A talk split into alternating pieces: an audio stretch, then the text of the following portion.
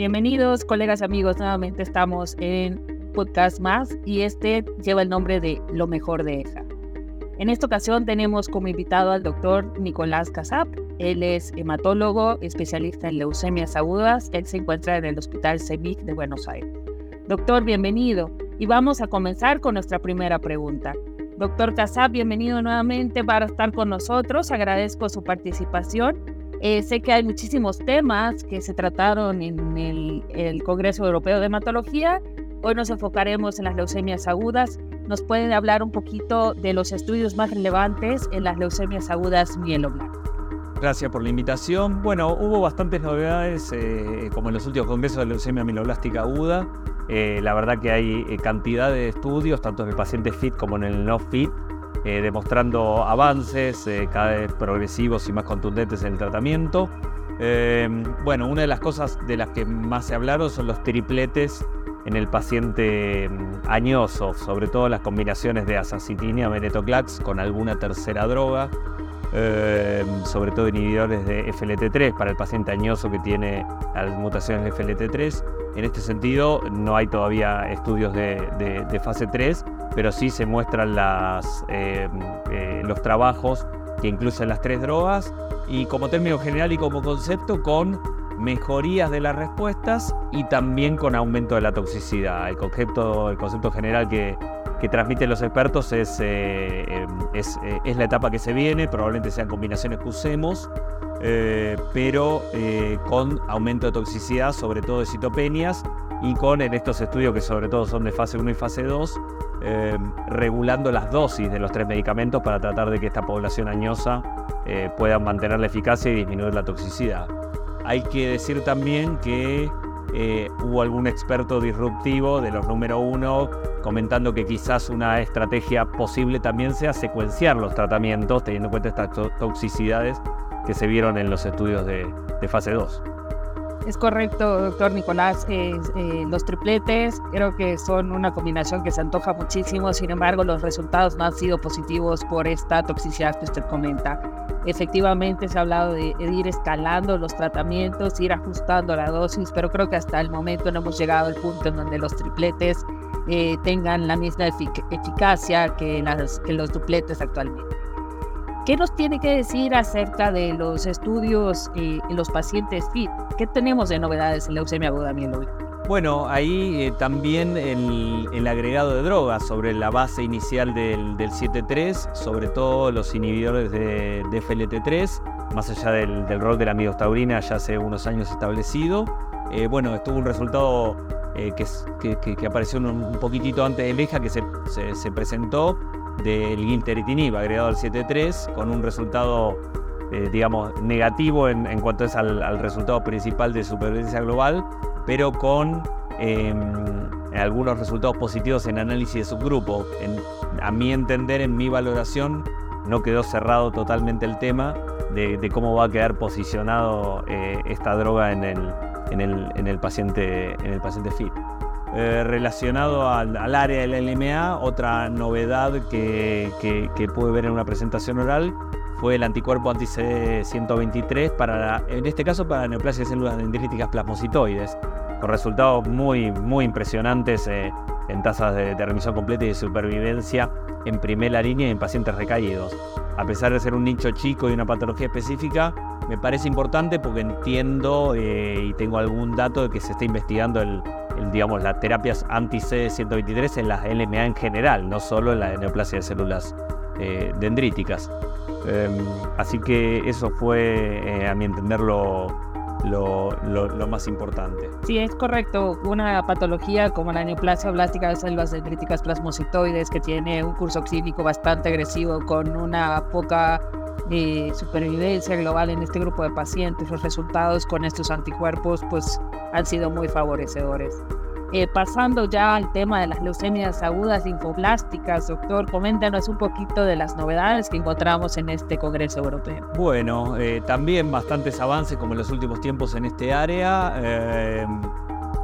muy interesantes estuvieron las presentaciones de el tratamiento eh, sin quimioterapia, esto es blinatumomab combinado con ponatinib en las en leucemia linfoblástica aguda Filadelfia positivo, tanto en primera línea con, con pacientes recaídas. Conocíamos algunos de estos datos de los congresos del año pasado, pero claro, acá presentaciones con cada vez más pacientes en estos estudios de fase 2, no randomizados, pero con resultados muy, muy impresionantes también, con altísimas de tasa de remisión completa, altísimas tasas de remisiones eh, completas moleculares y por supuesto el, el gran cambio que se está eh, eventualmente dando, todavía discutido y no totalmente estándar, de la posibilidad de ahorrar el trasplante alogénico con primera remisión completa en los pacientes en primera línea que alcanza remisión completa profunda. Así que eh, eso me parece que es uno de los puntos importantes. Por supuesto, más avanzados, eh, la incorporación de blinatumomab y notuzumab, sobre todo de las terapias nuevas ya establecidas en pacientes recaídos, en la primera línea hay cada vez más, más presentaciones de, la inclusión de estas nuevas drogas en primera línea, eh, mejorando resultados y con eh, razonables, razonables datos de, seguridad. Y ya que hablamos de seguridad, eh, también el uso de asparaginasa, tan preponderante actualmente los pacientes haya en la LLA-FI negativa. También pude escuchar a la doctora Wendy Stock hablando de su uso actual y presentó eh, resultados del uso de asparaginasa 1000 miligramos metro cuadrado pega asparaginasa con casi la totalidad de los pacientes teniendo el monitoreo de droga terapéutica adecuado con esa dosis que es mucho más baja de la que usamos actualmente. De todos modos, es un estudio inicial y en los protocolos la dosis que están usando actualmente es de 2000 miligramos. Buenísimo. ¿Cómo eh, este ajuste de, dosis, como los usos cada vez más tempranos de estos bytes y de estos nuevos agentes, nos está dando unos mejores resultados en los tratamientos de los pacientes. ¿Alguna novedad con los CAR-T, doctor, que nos pueda dar un poquito más de información al respecto? Bueno, eh, como son terapias tan alejadas para nuestros países, eh, digamos, menos desarrollados, a veces uno le presta un poco menos de atención. Sin duda, junto con los anticuerpos biespecíficos, eh, son de, las mayores novedades de todos los últimos congresos, diría que en la mayoría de las áreas. Un poco menos en LMA que en LLA, eh, pero hubieron eh, presentaciones con avances, por ejemplo, los CAR-T-cells para la LLAT, que no era un área en donde no, no había tanta presencia de eso creo que con una publicación reciente de pocos pacientes también positiva, pero, pero, pero muy inicial. Em, y bueno, y, también ha, habido bastantes más charlas, más que presentaciones de trabajo de, los manejos y de las, de los, digamos, de las guías de manejo de toxicidades, que es un tema tan, tan saliente en estas terapias nuevas inmunológicas. Eh, no he visto ninguna cosa, en ninguna presentación me quedé, me puedo haber perdido algo muy llamativa con algo para mí bastante esperado que las Carticel para el MA, pero la verdad es que no, no, tuve oportunidad, no sé si, si, se me perdió algo, de tener alguna novedad importante en ese, en ese área que sería tan necesaria.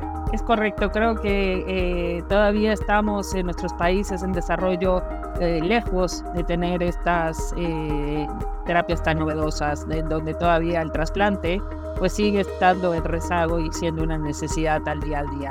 En cuanto a la leucemia aguda mieloblástica, los resultados en CAR-T siguen siendo no tan favorecedores. Como usted mencionó, el único que actualmente tenemos y tenemos ya resultados sumamente impresionantes es en la neoplasia blástica de células dendríticas plasmocitoides.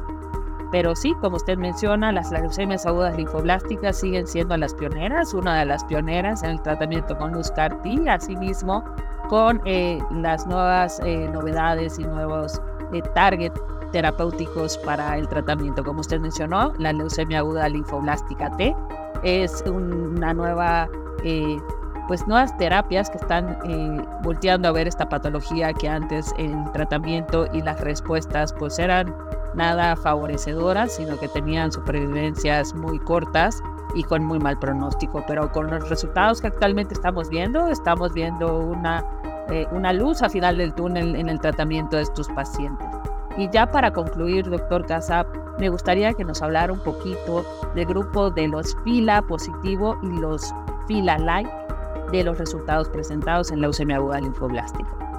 De los sí y de los fila y me decís Nidia. Sí, correcto. Bueno, eh, con respecto a los FI, es eh, lo, que mencioné antes, sobre todo la combinación libre de quimioterapia, tanto pacientes eh, jóvenes como añosos, el blinatumomab sobre todo y el ponatinib.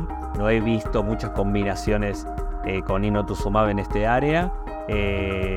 nada, esto resultados muy muy buenos en remisión completa y en remisión completa molecular y en supervivencia, que sin ser estudios randomizados, creo que va a depender de las diferentes aprobaciones y autorizaciones que tengamos en el resto de los países la posibilidad de usar estas drogas. Creo que con esos resultados tan, tan contundentes, mm, eh, creo que estamos ante esa situación en la que uno no, no necesariamente eh, espera un estudio fase 3 para moverse de la quimioterapia hasta hacia esta terapia combinada de ITK más, em, más, más, anticuerpos.